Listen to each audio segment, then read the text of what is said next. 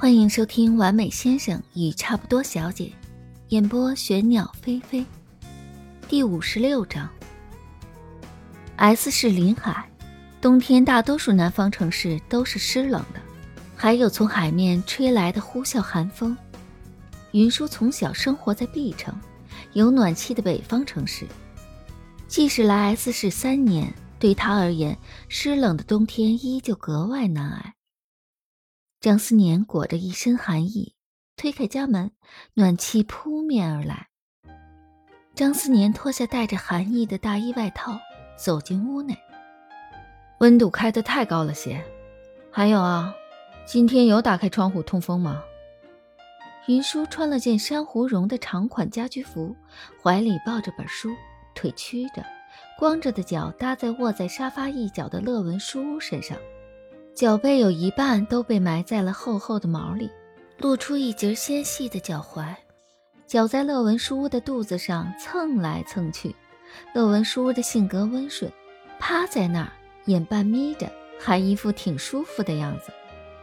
云舒听到动静，扬着笑脸，扭过头去看他。张思年从沙发背后圈住他的头，弯下身子，两人交换了一个馋腻的吻。张思年回味了下舌尖带着的奶味的甜，直起身子，取下领带，解开衬衫最上面一粒纽扣。饭前不要吃零食，和你说的都忘了吗？云舒抓着他的袖子撒娇，就吃了一颗，没多吃。他在空调屋子里待得久了，脸颊红扑扑的，可爱的不行。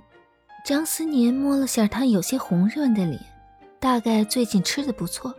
又陪着他泡办公室，不怎么动弹。云舒最近胖了些，面上看着不显，但张思年夜夜抱着，腰上的软肉确实多了些，手感颇为不错。腰是云舒的敏感区，每次摸的时候，脸上都会有一层绯红，声音娇软，很是可爱。张思年拿着空调遥控器将温度调低，将客厅的窗户开了一条小缝儿。回来多久了？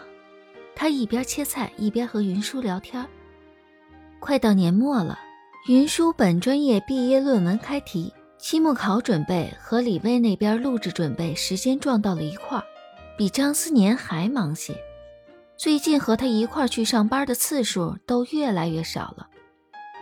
就算两人一块去了，也是云舒待在他的办公室愁眉苦脸的复习写台本。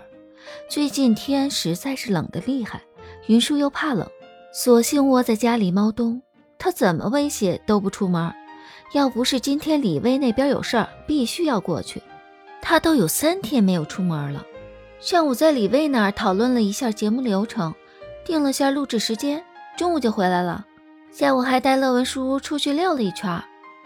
哎呀，他最近越来越活泼了，绳子都快拴不住了。我都不知道是我遛他呢，还是他遛我呢。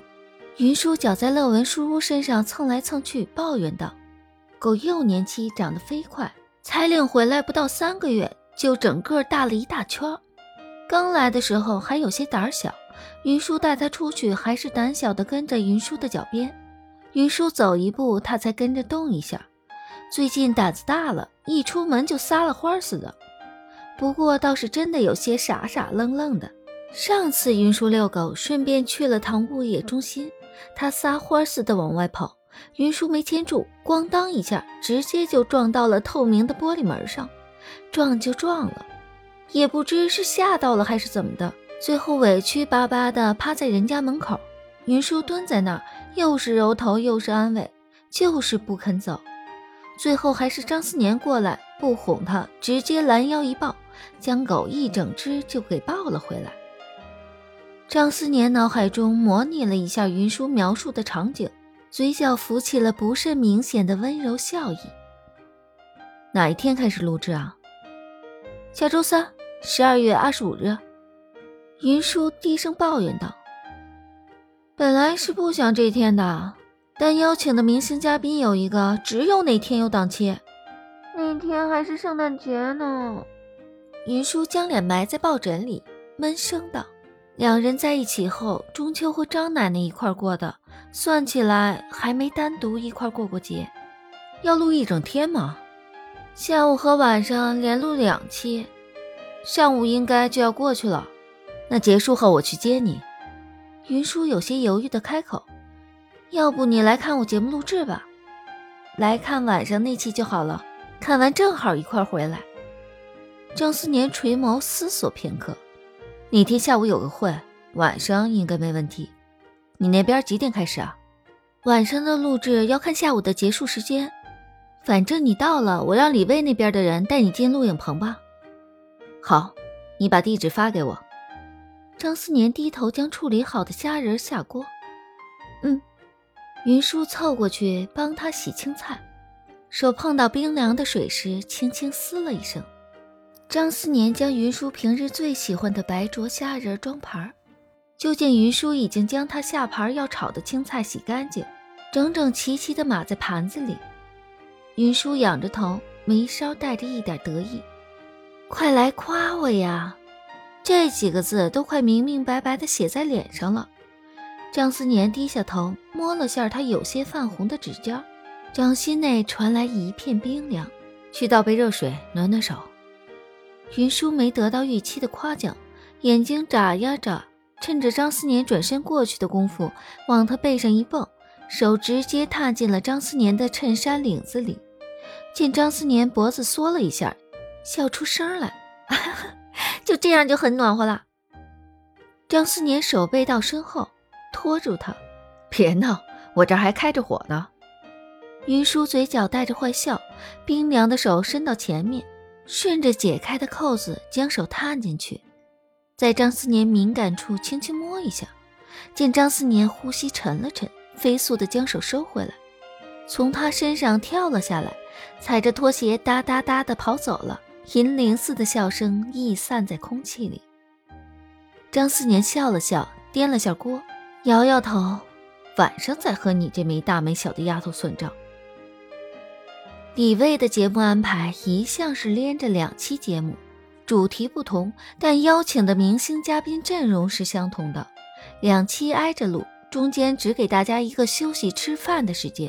张思年跟在工作人员身后进了录影棚，晚上那期节目已经录了半小时了，还好还好，再晚一会儿就赶不上了。梳着马尾辫的姑娘拿着工牌，带着他穿过了凌乱的后台，工作人员好像都心知肚明一般，对他这个外人来打量一眼就放行了。是快结束了吗？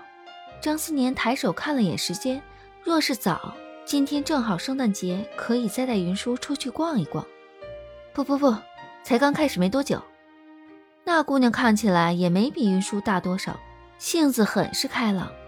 下一个就是小云朵了，之前还怕你来晚了赶不上呢。张思年跟着他猫着身子坐到了观众席的最后一排，整个舞台都没有比他的办公室大太多，观众席也就是大概两百人上下。场地布置的有些夸张，在他看来花花绿绿的，有些扎眼。观众和台上的演员也都穿着的很夸张，观众脸上有不少还贴了贴纸。他俩落座，坐旁边的观众大概是认出他来了，往这边偷偷瞄了好几次。放心，小云朵之前都安排过的，镜头不会往这边拍。张思年点点头。此时台上有个男生正在说，很会抛梗，每次话音一落，台下观众就笑出声来。张思年仔细听了下内容，大概是吐槽自己和自己女朋友的日常相处。周围的人笑得开心，他听着却没有感觉有多好笑。张思年摇头，自己大概是跟不上现在年轻人的喜好了。抬头看了下 LED 屏幕。上面几个大字格外醒目：“婚，结还是不结？”张思年环顾整个舞台，云舒坐在左侧最中间的位置上，穿着宽松的印花 T 恤，头顶的卷发扎起一缕，只看得到一个侧脸。场地小，即使坐在最后一排，依旧可以看清他的不少小动作，可爱的不行。没过一会儿。云舒上场了。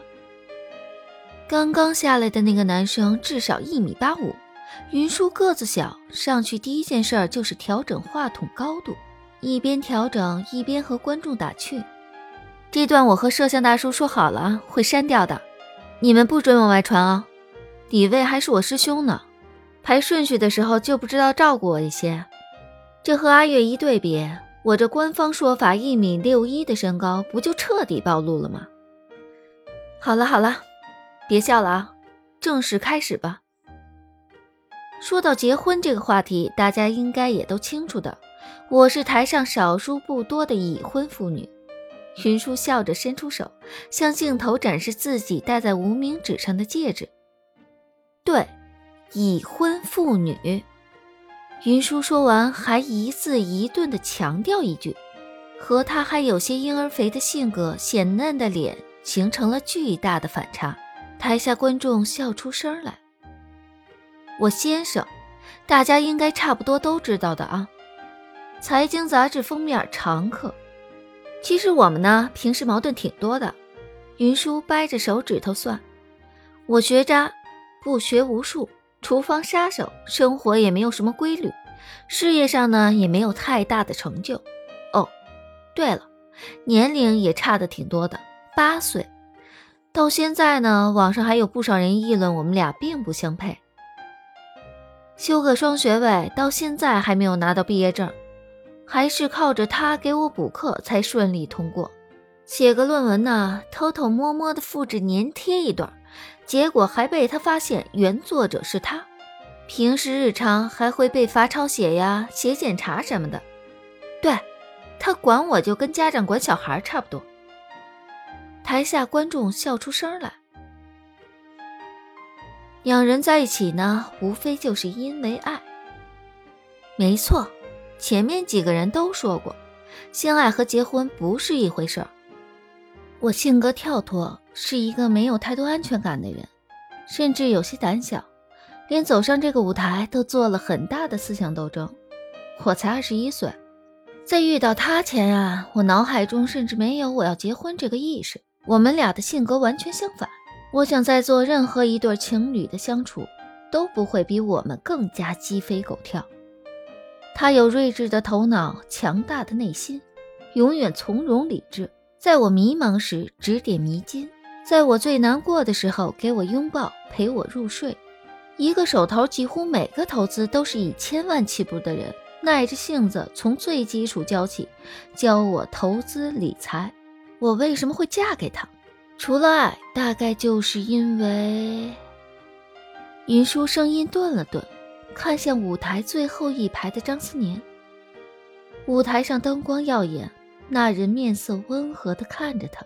如果他现在走到他的跟前，他一定会戳他的脑门儿，带着一点宠溺，又有一点无奈地说一声：“你呀。”云舒按住剧烈跳动的胸口，轻声说道。